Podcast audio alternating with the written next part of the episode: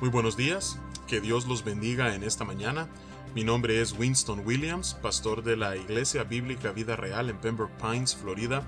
Bienvenidos a otro episodio de Vida Devocional, un ministerio de la Iglesia Bíblica Vida Real cuya misión es sembrar la verdad de la palabra de Dios en los corazones de los hombres y cosechar vidas nuevas para el reino de Dios.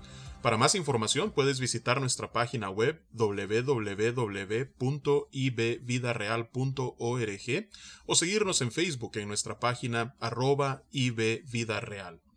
En esta mañana estaremos meditando en lo que nos enseña la palabra en el Salmo número 7.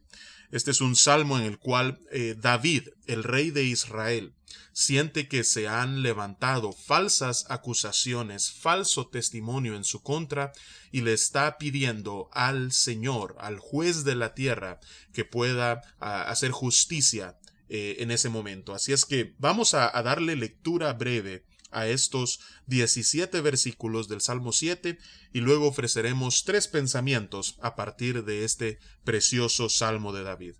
Dice la palabra de Dios, Jehová Dios mío, en ti he confiado. Sálvame de todos los que me persiguen y líbrame, no sea que desgarren mi alma cual león y me destrocen sin que haya quien me libre. Jehová Dios mío, si yo he hecho esto, si hay iniquidad en mis manos, si he dado mal pago al que estaba en paz conmigo, antes he libertado al que sin causa era mi enemigo, persiga el enemigo mi alma y alcáncela, huelle en tierra mi vida y mi honra ponga en el polvo. Levántate, oh Jehová, en tu ira, álzate en contra de la furia de mis angustiadores y despierta en favor mío el juicio que mandaste te rodeará congregación de pueblos, y sobre ella vuélvete a sentar en alto. Jehová juzgará los pueblos, júzgame, oh Jehová, conforme a mi justicia y conforme a mi integridad. Fenezca ahora la maldad de los inicuos, mas establece tú al justo, porque el Dios justo prueba la mente y el corazón. Mi escudo está en Dios, me salva, él salva a los rectos de corazón. Dios es juez justo y Dios está airado contra el impío todos los días. Si no se arrepiente, Él afilará su espada, armado tiene ya su arco y lo ha preparado. Asimismo ha preparado armas de muerte y ha labrado saetas ardientes. He aquí, el impío concibió maldad, se preñó de iniquidad y dio a luz engaño pozo ha cavado y lo ha ahondado, y en el hoyo que hizo caerá. Su iniquidad volverá sobre su cabeza, y su agravio caerá sobre su propia coronilla. Alabaré a Jehová conforme a su justicia, y cantaré al nombre de Jehová el Altísimo. Que Dios bendiga su palabra en esta mañana. ¿Alguna vez te has sentido acusado falsamente por alguien? ¿Alguna vez ¿Alguien ha calumniado acerca de ti? ¿Alguna vez alguien ha dicho falso testimonio?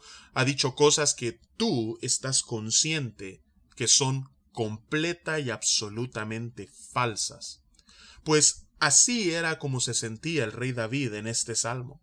Y por eso en los versículos 1 al 8 él eleva esta plegaria al juez de la tierra y le pide que él pueda ser quien vindique su alma le dice, sálvame, levántate, álzate, despierta en favor mío, júzgame. Y es interesante que en el versículo 8, cuando David le dice, júzgame, oh Jehová, le pide que lo juzgue conforme a su justicia y conforme a su integridad. Ahora, como veremos en Salmos más adelante, David en ninguna manera se considera a sí mismo como un hombre sin pecado. Al contrario, como él diría en el Salmo 51, su pecado está siempre delante de él.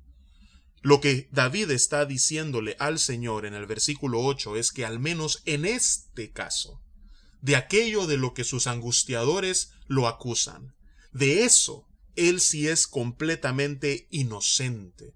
Así es que, en base a su integridad y a su justicia, en este caso en particular, él clama a Dios y le dice, Señor, vindícame, vindica mi alma, porque tú eres justo. Y eso nos lleva al segundo pensamiento. Dios es un juez justo. A diferencia de los jueces de la tierra, que son finitos, están llenos de limitaciones, Dios no está limitado por absolutamente nada. Él es omnipresente, Él es omnisciente y eso significa que Él sabe exactamente todos los detalles de cada caso. Y es en base a ese conocimiento ilimitado que Él emite sus juicios, los cuales siempre son justos. Incluso hasta aquello que nosotros en ocasiones escondemos de los demás, es imposible que lo escondamos de Dios, porque nos dice el versículo 9 que el Dios justo prueba la mente y el corazón. Así es que Dios es un Dios justo, y por tanto Él, como nos dice la palabra de Dios en el versículo 9 también, Él establece a los justos. Él prueba la mente y el corazón. Versículo 10, Él salva a los rectos de corazón.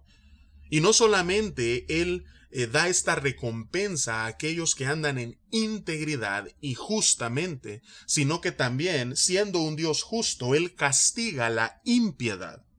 Y por eso desde el versículo 11 hasta el versículo 16 vemos que dice David que Dios está irado contra el impío.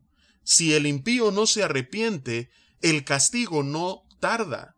Dios afilará su espada, armado tiene ya su arco. Dice que ha preparado armas de muerte, ha labrado saetas ardientes. ¿Por qué? Porque los impíos concibieron maldad, se preñaron de iniquidad y lo que produjeron a causa de ello, lo que dieron a luz es pecado y en este caso en particular engaño, mentiras acerca de David.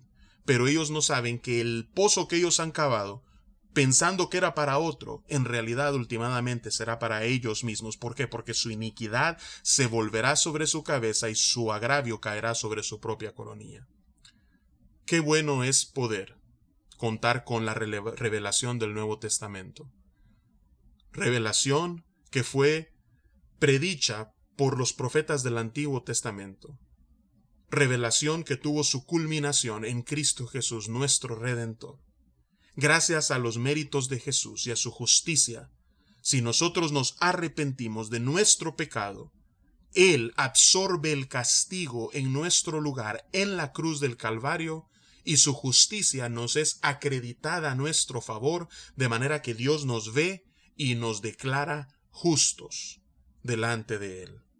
Así es que aun hasta aquellos que andan en iniquidad, si se vuelven de su pecado y fijan su mirada y su esperanza, su confianza en Cristo Jesús, hay esperanza de perdón y hay esperanza de poder ser declarados justos. Así es que hacia el final vemos nosotros que el salmista dice, alabaré a Jehová conforme a su justicia y cantaré al nombre de Jehová el Altísimo.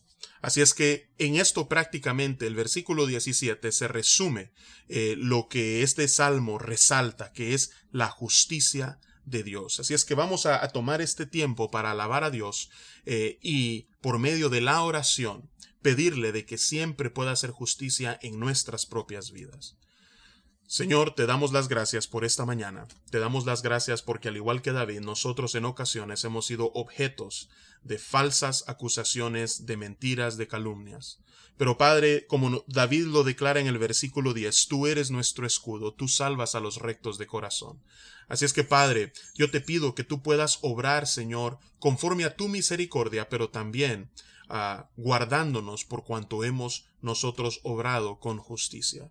Así es que cuando vengan esos momentos en los cuales, Señor, estemos siendo atacados injustamente, te pido que podamos nosotros ah, confiar en ti mientras tú eh, nos proteges como un escudo a nuestro alrededor, defiendes nuestra causa y nos vindicas. Gracias porque nuestra causa más grave, nuestra culpa más profunda, fue perdonada en la cruz del Calvario por medio del sufrimiento de nuestro Señor Jesús en nuestro lugar. Alabado y glorificado sea tu nombre. Y es en Jesús que oramos y te alabamos. Amén y amén. Que Dios los bendiga y con el favor del Señor nos veremos mañana a la misma hora.